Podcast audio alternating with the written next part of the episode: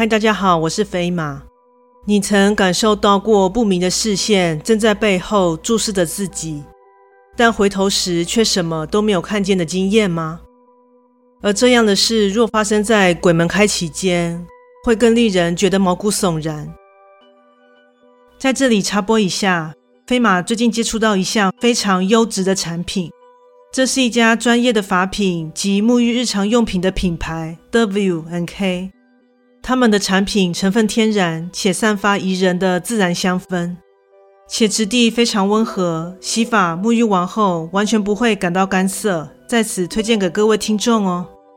飞马会在下方资讯栏提供专属优惠链接，点击进入卖场可享有听众专属优惠哦。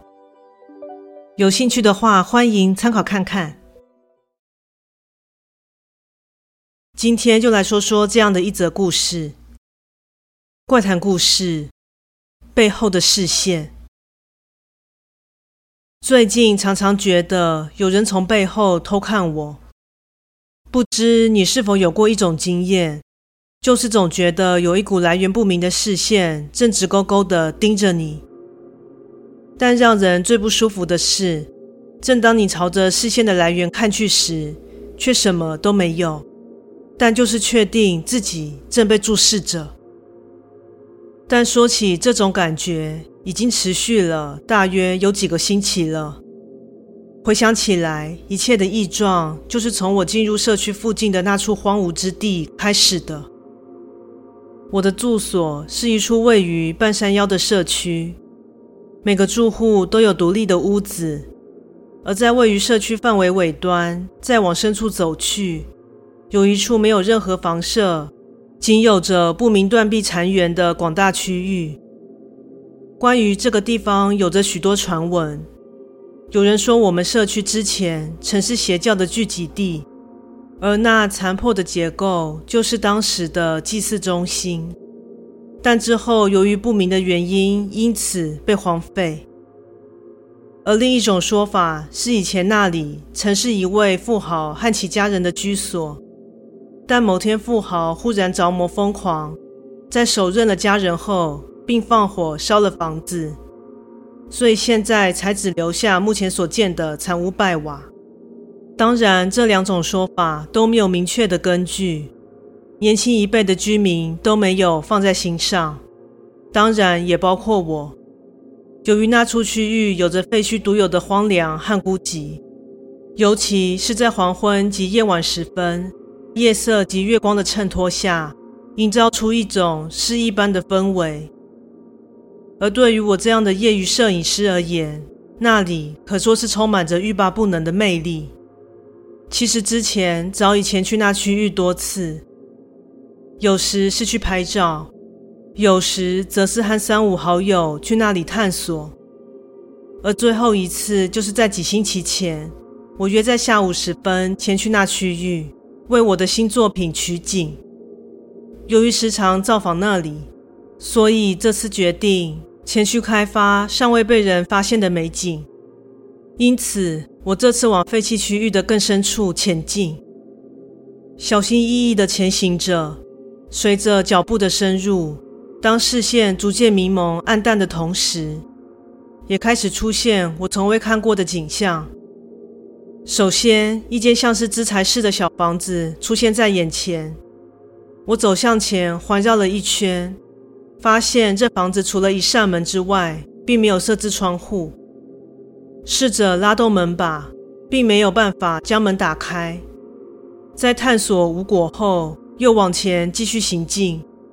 此时感觉地形有些微微的抬升，在费劲爬了一小段坡。眼前出现了一处开阔区域，因为这是我第一次来到这里，因此当下满怀好奇地走向前。地上摆放着许多大石块，以及许多踩上去十分酥脆的奇怪物质。而当我向前望去，一张早已腐朽已久的木桌映入我的眼帘，其后方还伫立着三座焦黑的木架。当我走近查看这让我匪夷所思的设置时，突然听见背后传出树叶清脆的响声，乍听之下以为是风吹造成的，但仔细听去，却很像是脚踩踏过叶片的声音。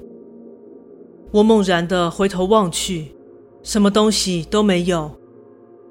但此时也察觉天色早已在不知不觉中暗去，惊觉在这里耽误了太多时间，于是我赶紧折返，而不知是不是心理作用，在我赶路的同时，身后不断响起树叶遭到踩踏的声响。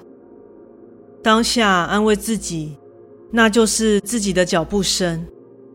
不久后便看见刚才经过的小屋。但奇怪的是，原本怎么弄都弄不开的门，这时竟然是打开的。正当我感到有些惊讶的同时，此刻从半掩着的门内飘出了一张小纸。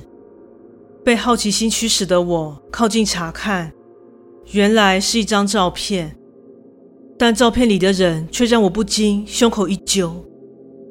那是一张全家福。照片中央是看似男主人的人物，左右两边各站着他的妻子和儿子。妻子的手中正抱着个小女孩，而那小女孩栩栩如生般的眼睛，却莫名的和我对上了视线。我反射性的将头一转，便赶紧顺着原路跑回。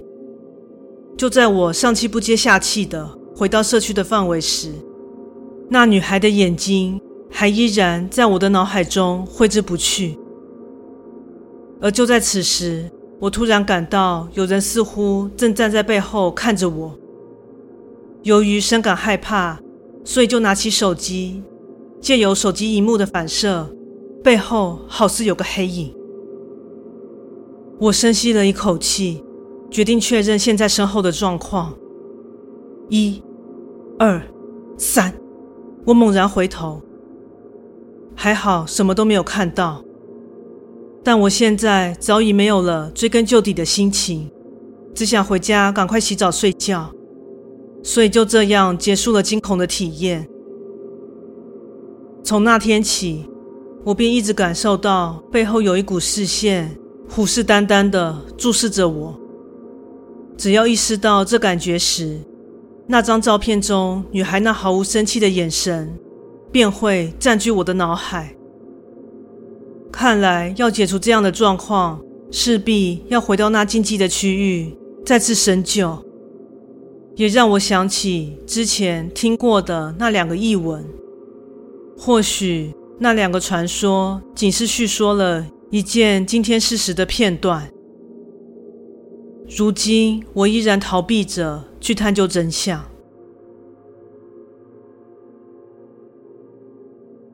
故事说完喽，感谢你的收听，诚挚欢迎订阅我的频道。若身边也有朋友喜欢悬疑惊悚类故事的，也欢迎将本频道推荐给他们哦。本人除了有录制 Podcast 的之外，另外也有 YouTube 频道、Facebook 粉专以及 IG 专业。欢迎大家前往订阅及追踪哦。另外，若有希望飞马分享其他的话题，也欢迎在以上平台留言讨论哦。那我们下次再见。